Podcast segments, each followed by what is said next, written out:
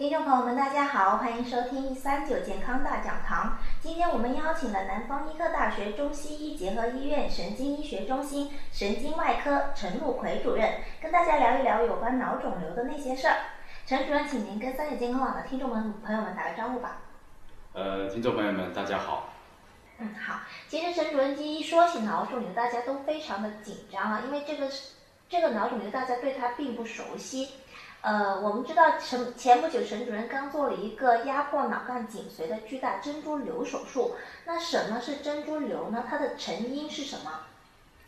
珍珠瘤呢，又叫这个胆汁瘤，呃，上皮样囊肿。那么之所以说称它珍珠瘤，是因为这个肿瘤呢，它长得这个像这种珍珠一样的，那么有具有这种珍珠的色泽，呃，所以呢就称它是珍珠瘤。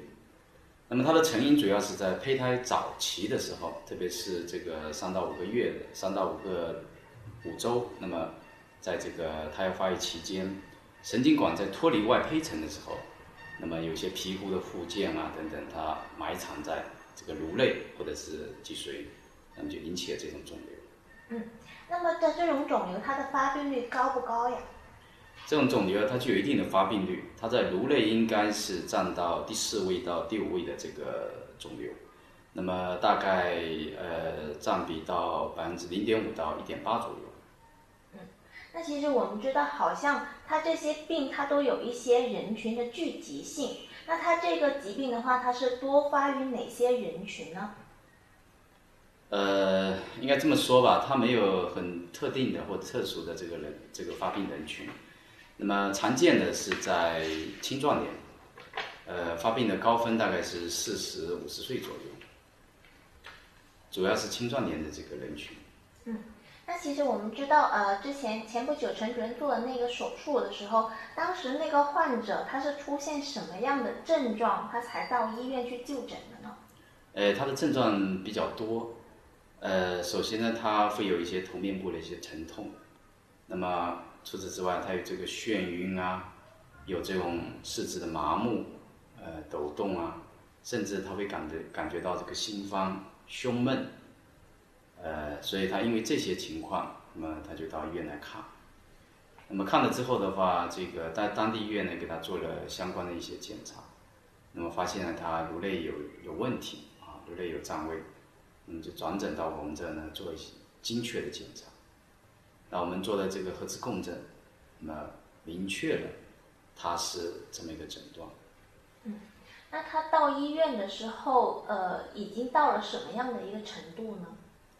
呃，他来的时候就是你感觉他非常的这个倦怠，人很疲倦。那么，呃，这个一些表现呢，主要一些肢体的一些，呃，一些麻木啊，这个抖动啊。还有呢，就是一些他的他的这种主诉啊，心慌啊，这个胸闷啊，这些主诉呢，呃比较多。其他方面啊，包括饮食，呃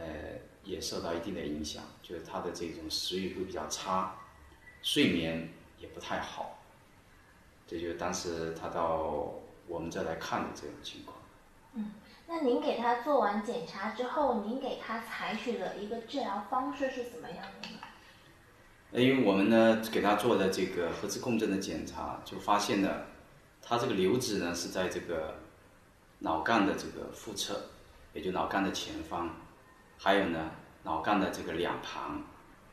那么等于是把这个脑干两旁的这些神经啊、血管都给包在一块。另外呢，在这个颈髓的前方和两侧也有这些肿瘤。那么对于这个呃这种肿瘤的话，我们术前的话，呃给他做了这种这个诊断呢，是考虑的就是胆汁瘤，所以我们就按照这个胆汁瘤的治疗原则来进行治疗。那么对于胆汁瘤，只能是手术治疗，所以我们采取的这个。手术，那么在手术中，我们借助这种显微镜啊，因为显微镜它的这种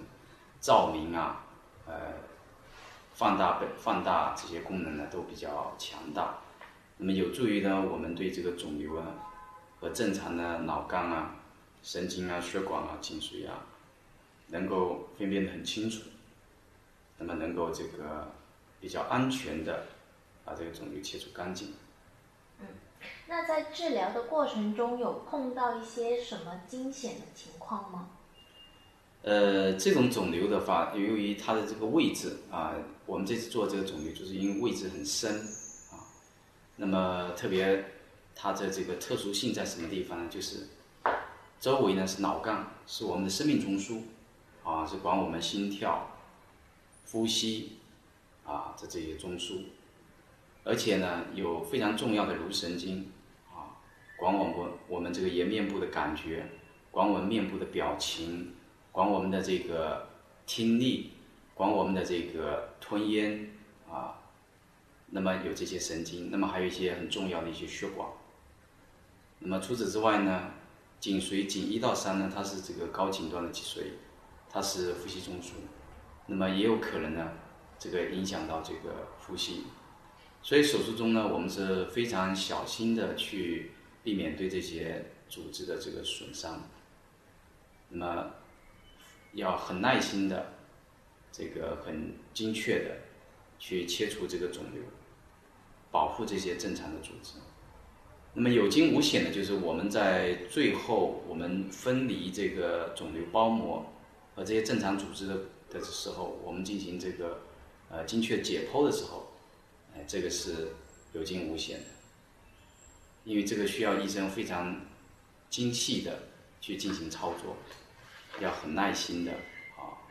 不紧不慢的去把这个肿瘤和这个正常组织给它分分分离清楚，给它解剖开来，特别是一些神经啊血管。那么通过我们的这个呃耐心细致的这种手术操作，大概是三个小时左右，我们把脑干前方的、颈椎前方的以及双侧的。这种巨大的胆汁瘤，我们就完全切除干净，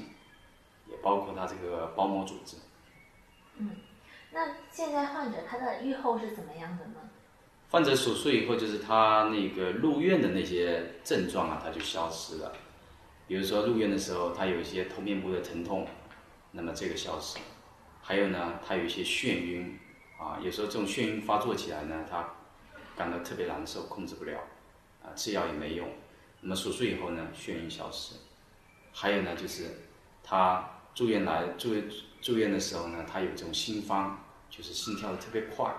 还有胸闷的这种症状。手术以后他消失了。那么并且呢，手术以后呢，没有影响到他这个这个生命中枢，也没有影响到他一些颅神经的功能。啊，所以的话，他就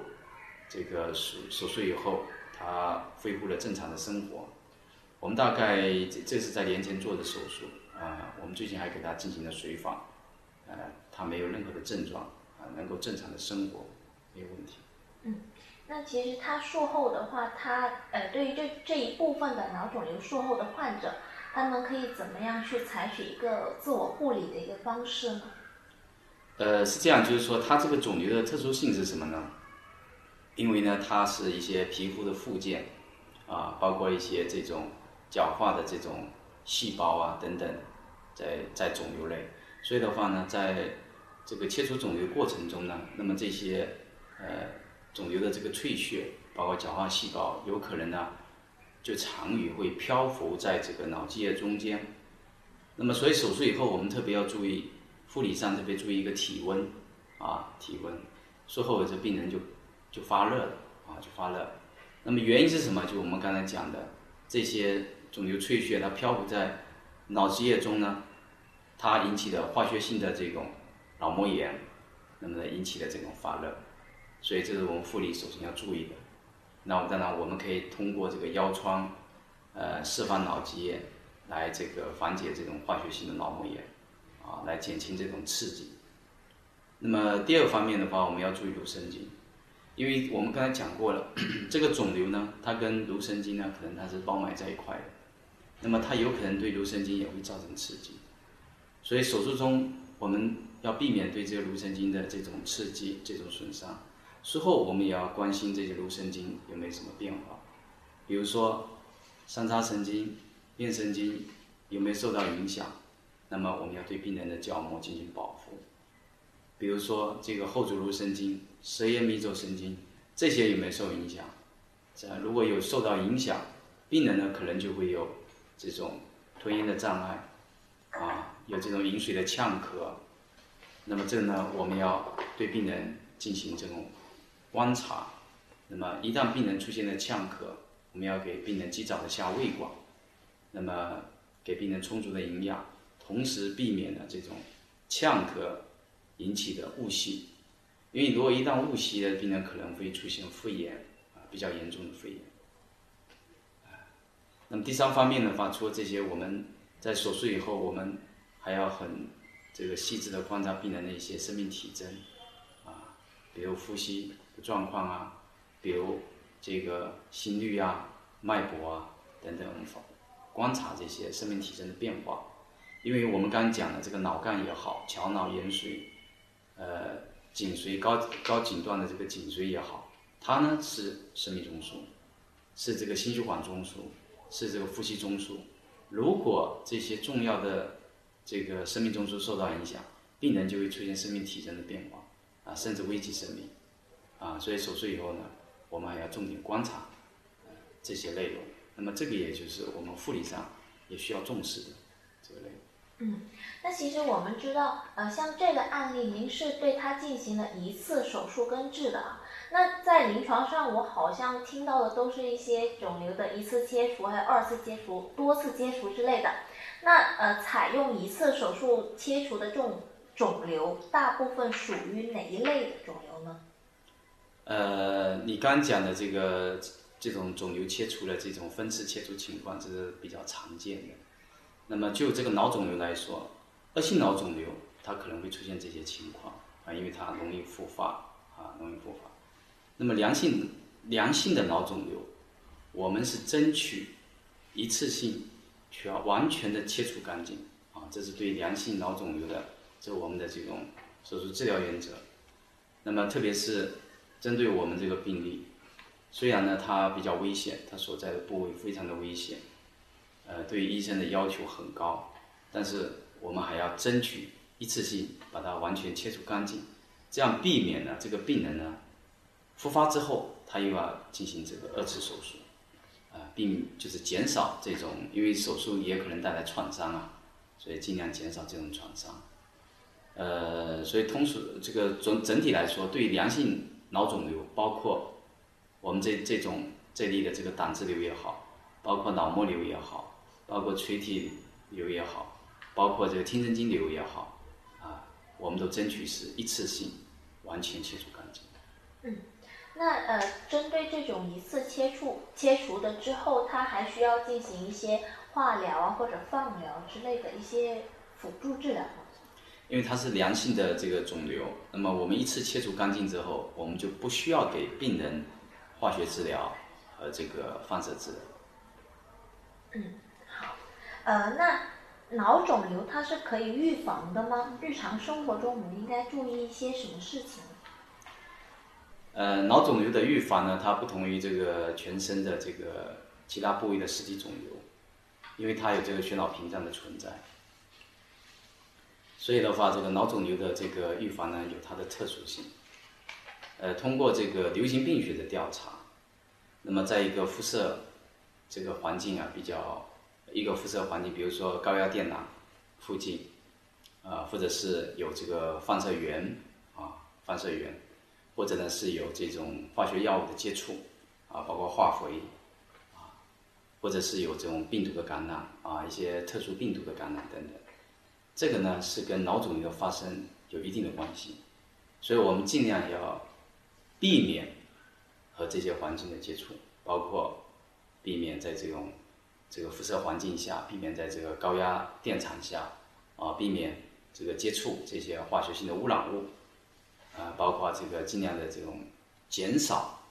这种病毒的感染，那么这个呢是这个预防脑肿瘤的一个非常重要的这个这个环节和因素。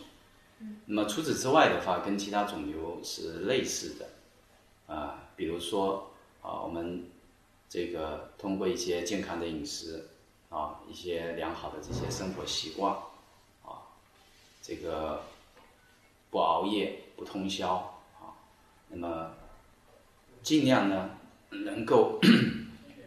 保持这个心理的这个平衡，缓解这种紧张的情绪，啊，通过加强这体育锻炼等等这些呢，来预防肿瘤的发生。因为通过这些方式的话，这个机体的免疫力、抵抗力就会增强。那么通过这种免疫功能的增强，来尽可能的减少这种肿瘤的发生。嗯，那刚才在呃整个过程中，又有一些听众朋友们他提了一些问题啊。有一个听众他问：珍珠瘤还会长在其他地方吗？呃，珍珠瘤的话，我们这个病例的话是长在脑干前方、颈椎前方和两个脑干腹侧。呃，这个呢范围已经是非常的广泛了哈。那么常见的珍珠瘤，常见的部位呢，一般是桥小脑角，啊，桥小脑角，也就是桥脑、小脑，它构成的一个三角区。还有呢，鞍区，啊，鞍区鞍上部位，还有呢就是侧裂，还有呢脑室系统。我们这个这个脑部呢，它这个分为这个侧脑室、上脑室、次脑室，那么这个呢构成了一个脑室系统。那么特别在侧脑室系统也比较容易发生这种这个胆汁瘤。除此之外，还有枕大池。那么总的来说，凡是有间隙的地方，在脑底部有间隙的地方，有蛛网膜下腔的这个地方，有脑池的地方，这个胆汁瘤这种珍珠瘤呢，它都可以生长，都可以去爬行。所以我们叫它是无孔不入，只要有间隙，它就会进入。那么，这个随着这种就是肿瘤的增大，它的这个范围就越来越广。那么这个也给病人的手术治疗，就是一次性的完全切除呢带来了困难。啊，所以呢，我们的建议就是，这一旦发现了这个胆汁瘤，一旦发现了珍珠瘤，我们呢就要尽早的把这个切除，把肿瘤切除干净，而不要说因为自己的症状表现出来的神经系统的症状不是很严重。就想等待这样的错过了或者延误了、遗误了这种最佳的一次性切除的机会。嗯，因为其实我看有一些肿瘤啊，它会在皮肤表面形成一个凸起的一个结节。那像珍珠瘤的话，它会也也有这种凸起吗？呃，珍珠瘤，我们讲的珍珠瘤，我们这个一般我们讲的就是脑内的这种胆汁瘤，就是我们发生在颅内的，我们发生在脊髓的这个。这这种胆汁瘤，跟你描述的那个皮肤上的那种，呃，就是我们讲的这个，呃，异性皮炎啊也好，或者是疖肿也好啊，或者是那个，呃，皮脂性囊肿也好，它不太一样。啊，虽然它们的成因很类似，都是一些皮肤的附件啊，啊，在发育过程中啊，这个这个引起的，但是呢，它的部位不一样，所以决定了它的这个。呃，所造成的这种损害是不同的。嗯，那因为它长在脑内，那它会影响一个人的记忆力吗？啊，这是有可能的，因为你刚刚也提到说这个它的好发部位，那么它有一些好发部位呢，比如说在前颅底啊，那么在前颅底，它可能就影响到我们的额叶。我们双侧的额叶是管这个什么？管我们的情感啊，所以的话，如果双侧的额叶受到影响，这个病人就有可能发生精神症状。啊，有可能影响到他的这种智能，那么呢，引起的这种记忆的减退啊，啊，甚至呢是痴呆样的表现，啊，这是双侧额叶的功能。所以的话，这个呃，如果这个病人的话，他刚开始出现的是一些，比如说记忆力的减退也好，或者有一些这个性格的改变、精神症状，那么我们要考虑到，很可能他颅内有病变。很可能它长的这个额叶的这个肿瘤，那么一旦出现这种情况，去做一些检查呢，也许呢，它是颅内的某一种肿瘤，也许它就是胆汁。嗯，那还有一位听众他提问说，手机辐射会诱发脑瘤吗？那其实诱发脑瘤的一个一个一个因素是什么？呃，我想刚才我已经就回答这个问题，在这个脑瘤可以预防这个问题上。就是说，如果我们处在的这个环境啊，这个辐射环境场强特别高的话，啊，它的辐射量特别大的话，那么应该来说，它是有可能引起脑瘤的。但是手机到底会不会？这个其实跟手机的辐射量这个是有一定的关系。那么在前十来年的话，这个美国、欧洲都做过这方面的试验，呃，它是不支持这个观点，就是说手机会导致脑瘤的这个观点，这是不支持的。但是也是建议，就是说听众朋友们，那么还是呢尽量呃能把这个呃手机，如果是没有在使用手机的这个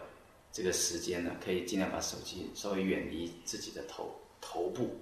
啊，尽量减少，呃，这种辐射有可能带来的一些损害啊，也不一定说就是引起脑瘤，有可能造成了一些精神啊、神经系统方面的一些紊乱啊等等。嗯，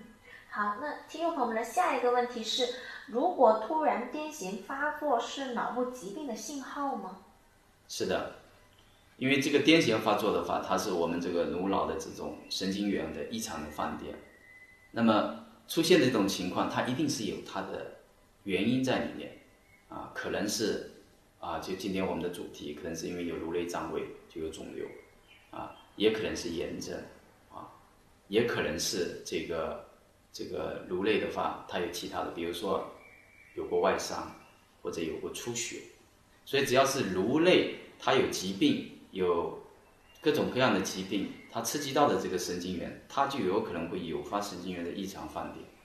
而，引起的这个癫痫的发作。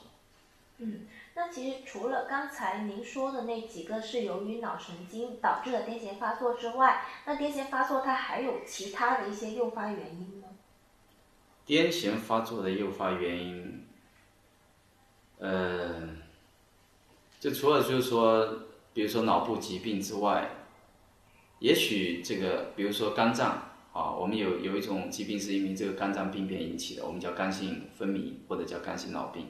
那么这种病人的话，他也有可能发生这种呃癫痫发作。呃，但总的来说，癫痫发作它的成因既然是在这个脑内的这种神经元的异常放电啊，那么它应该来说在脑内它也存在这样一个病变。那么有的病变呢，是我们能够这个检查出来的啊，有的病变是我们能够检查出来的。比如说，我们通过我们的 CT 也好，我们通过我们的磁共振也好，我们通过我们的脑电图啊，我们可以发现这个具体的这个病灶，肿瘤、出血、这个外伤、炎症啊等等。但是有一些呢，可能通过我们的这些呃影像学的这个手段。通过我们电生理的手段，我们还是检查不出它的成因，那么这种也是有可能存在的，就是我们叫特发性癫痫。那么所以的话，首先我们是找到原因，对它进行治疗。如果一旦找不到具体的原因，那么我们也有一些相应的一些治疗手段。我们按照这种药物治疗，那个深部皮层电极的这种监测，去找到它这个。可能诱发这个癫痫发作的具体的这种病灶，啊，比如说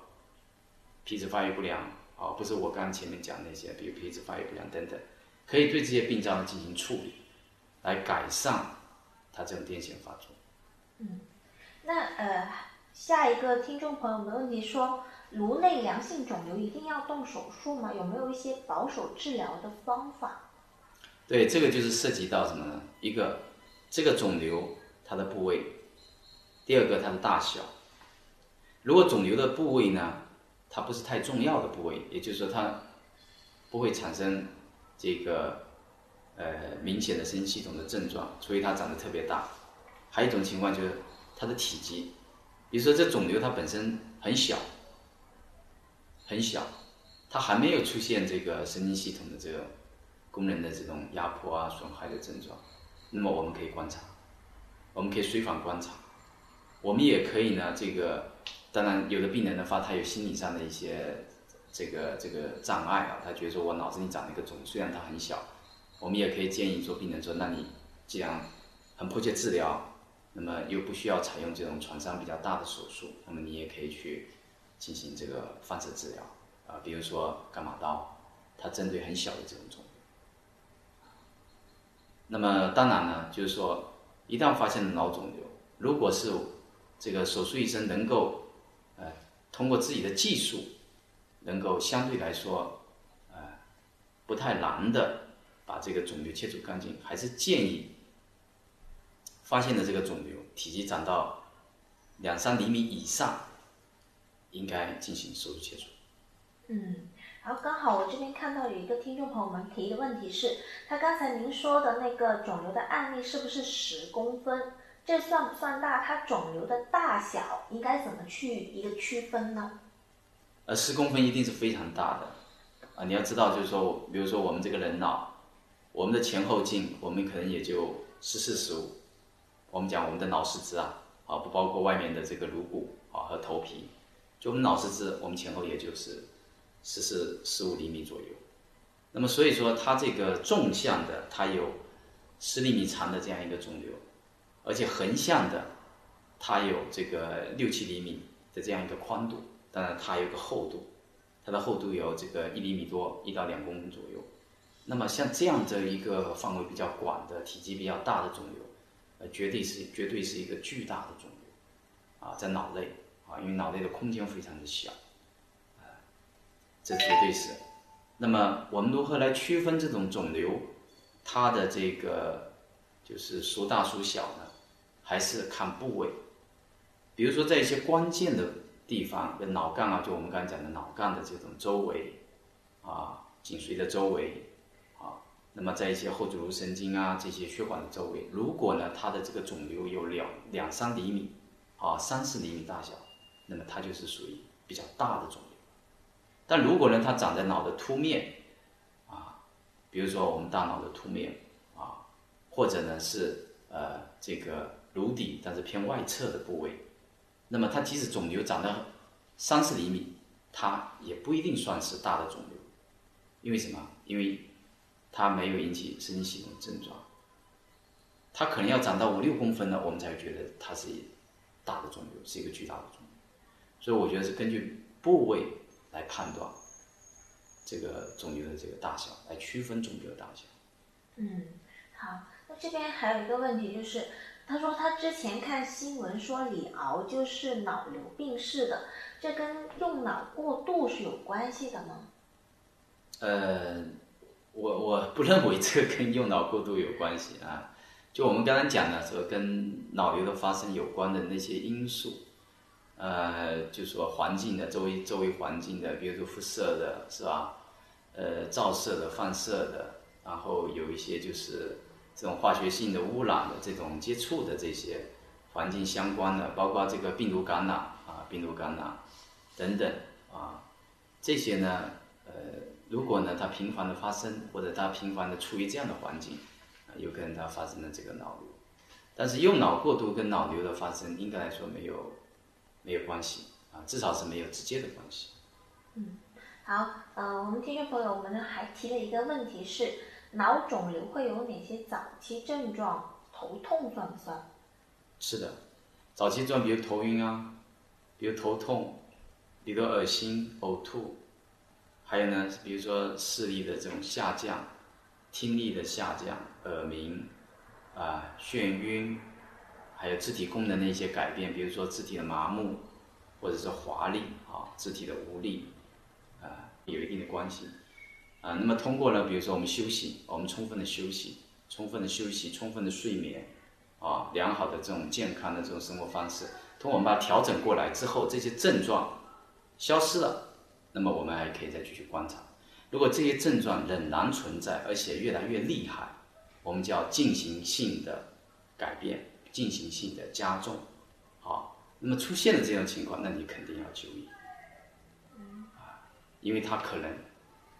就有可能是这个脑瘤引起的。